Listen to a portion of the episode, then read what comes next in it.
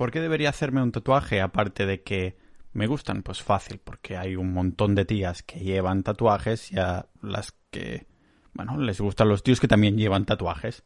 Si se lo hacen en primera instancia es precisamente porque le gustan y por ende le gustarán los que también llevan tatuajes. Vaya pensamiento, ¿no? Pero afrontémoslo. Si fuéramos la única persona de la Tierra, no pensaríamos en hacernos ningún tatuaje.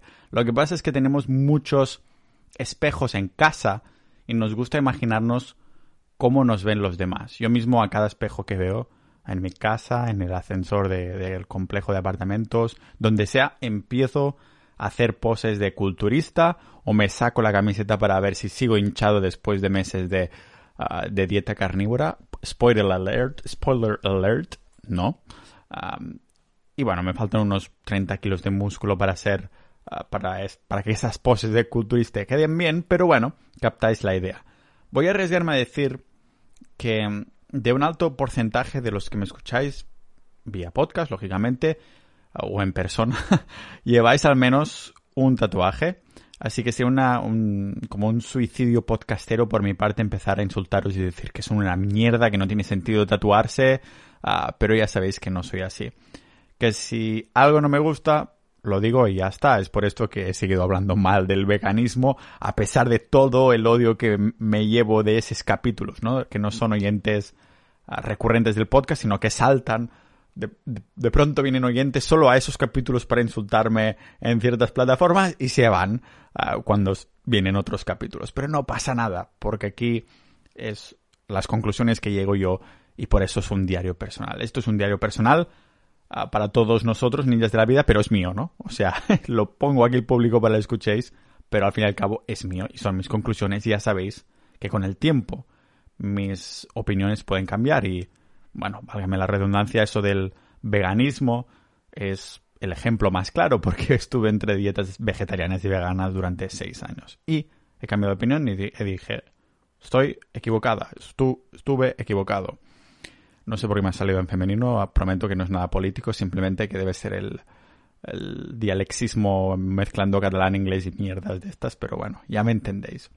Pero os confieso que soy uno de estos especímenes raros a los que le gustan los tatuajes bastante, como quedan estéticamente, al menos algunos, algunos estilos, y tengo mi carpeta de Pinterest ahí guardada.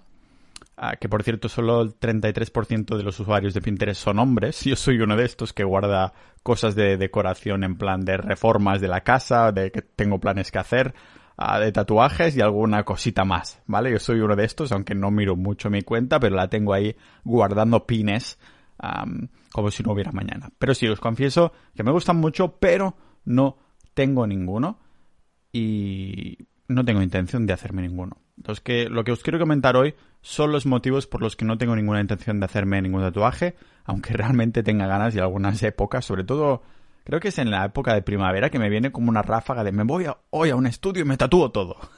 ya sabéis que, que gravito hacia algunos extremos y, y la opción de, de hacerme solo uno, solo un tatuaje, en algún sitio aquí, no está contemplada en mi cerebro, ¿vale? Me haría como mangas enteras o cosas por el estilo. Me pondría aquí cosas de carne, de Bitcoin, de One Piece, de lo que sea, ¿vale?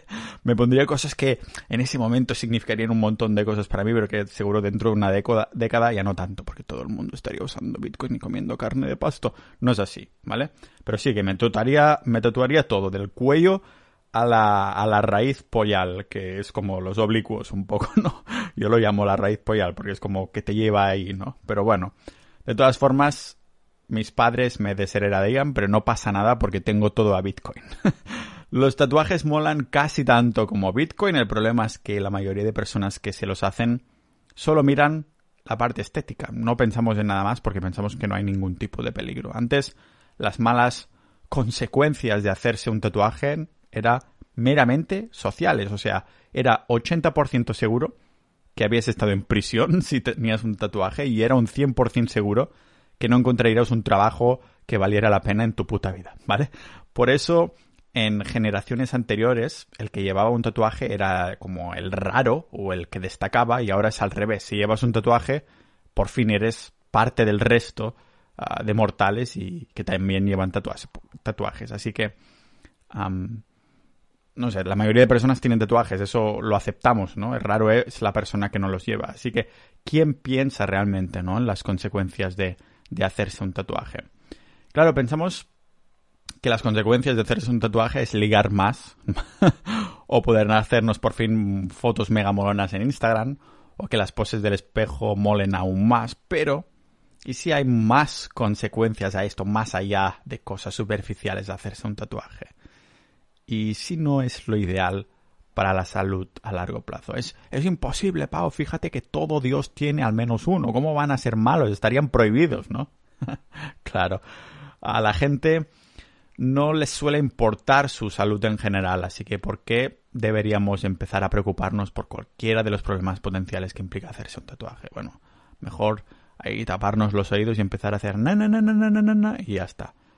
Eso mm, a esas personas a, los que sí les importa, seguramente personas que escuchan este podcast que al menos son curiosas, acaban convencidos de que no pasa absolutamente nada y en vez de investigarlo por su cuenta, simplemente seguían por lo que ven en el entorno, ¿no? Hacernos un tatuaje implica, si lo, si lo paramos a pensar, clavarnos agujas diminutas hasta la segunda capa de la piel para insertar distintos tipos de tintas para poder crear ahí estas imágenes molonas artísticas o, yo qué sé, o mensajes con significado o tonterías que simplemente nos gustan o pollas en vinagre que también te puedes eh, tatuar literalmente, en serio, te puedes tatuar un pot, un pote de vinagre lleno de pollas, si te, si te viene, si te viene en gana, ¿vale?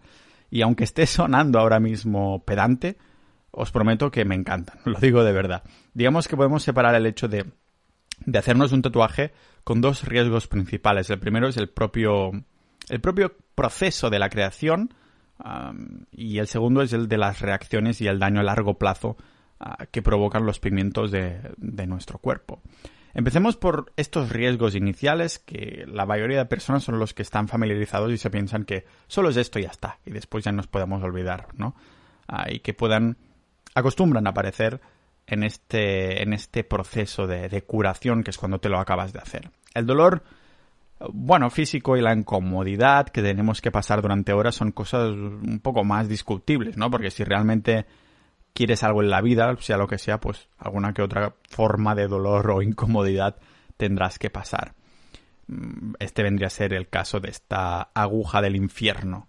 ¿Vale? O que quieres estar protegida contra, contra un virus, pues te tienes que poner una aguja también, lo que sea. Hay incomodidades, aunque sea de un microsegundo, que tienes que pasar.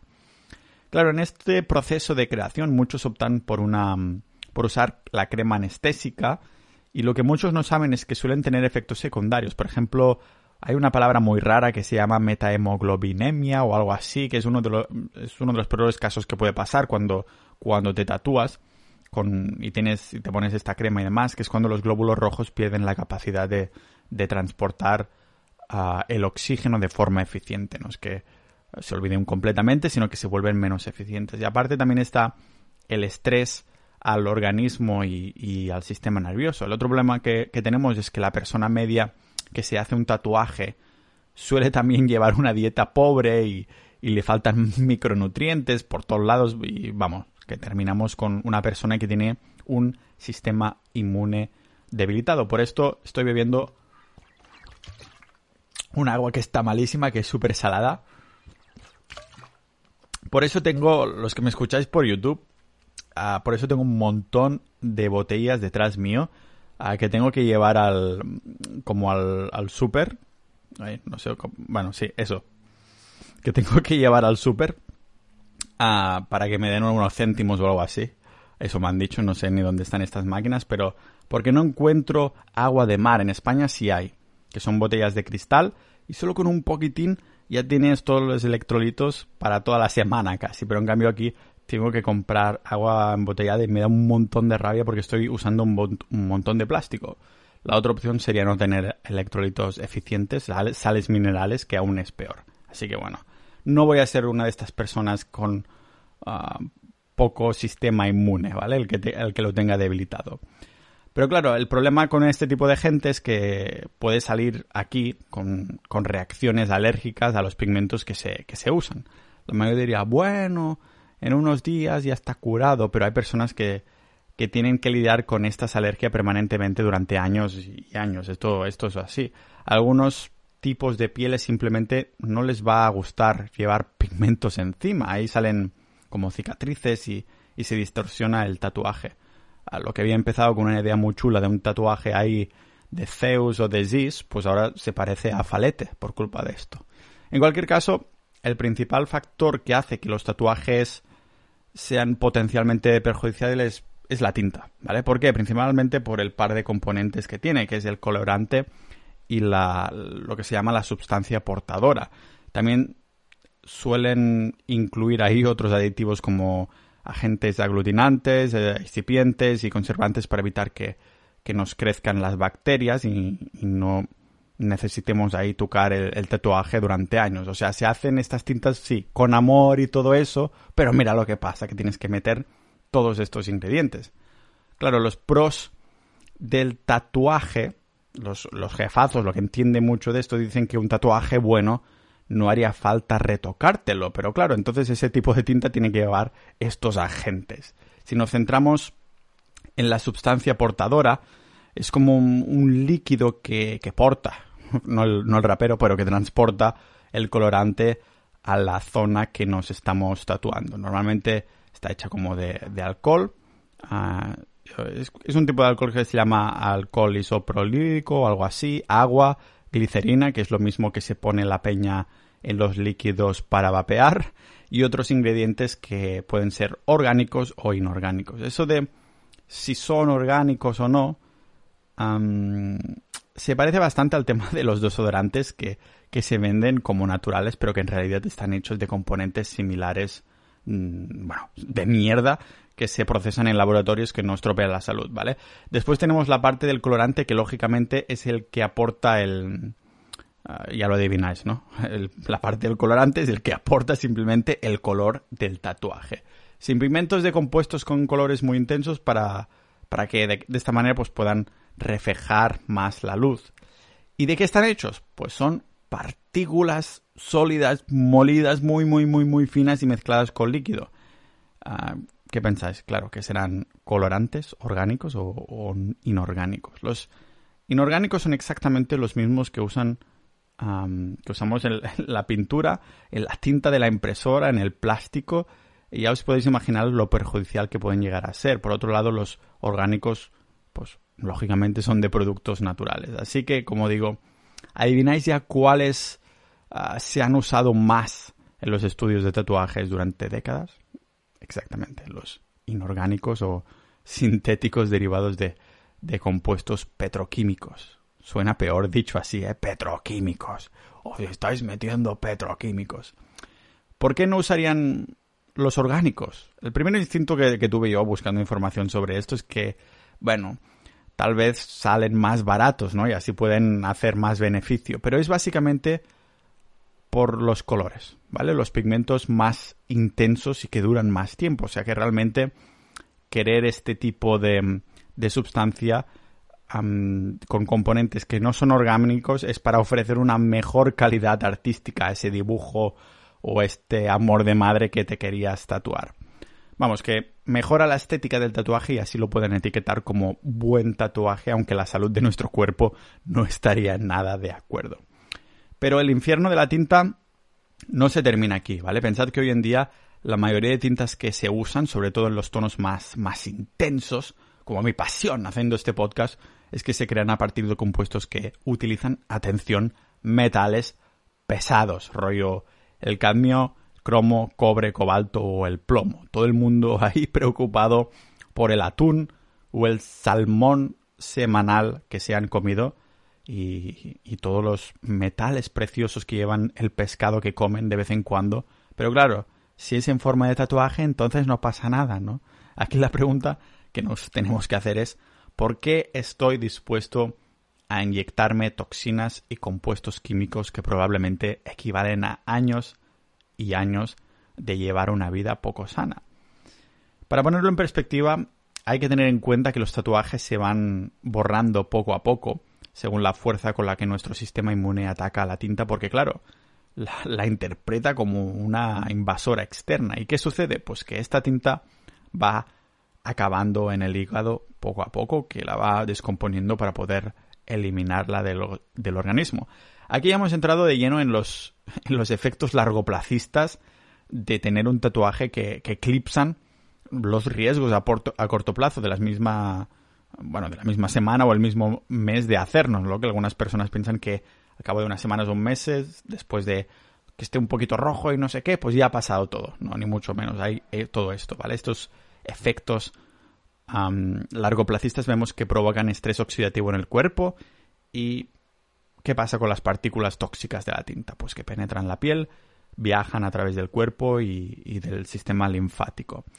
Fijaros que mm, científicos alemanes y franceses, vaya, vaya tropa, ¿no? Juntarse alemanes y franceses para investigar eso, ah, han llegado a mm, identificar nanopartículas de dióxido de titanio que se utiliza para crear pigmentos de color blanco para tatuajes que, cada vez vemos más precisamente de este color blanco que quedó bastante, queda bastante chulo, pues han encontrado estas nanopartículas de este dióxido de titanio en, en los vasos sanguíneos de personas fallecidas a las, a las que, lógicamente, pues se les estaba realizando autopsias. Vamos, que estas personas no sabía, ah, no sabían que tenían a tope de toxinas en la sangre, se tuvieron que morir para saber que tenían los nódulos linfáticos intoxicados que había acumulación ahí porque hay que considerar que los nódulos linfáticos son como, como, como paradas de descanso para los fluidos que hay que desintoxicar. El problema es que en nuestras vidas occidentales ya abundan las prácticas y sustancias que son nocivas para nuestra salud. Ya hacemos un montón. Así que venga, vamos a añadir más mierda. Literal, que sí, que queda muy bonito, lo vuelvo a decir. A nivel estético me gusta mucho.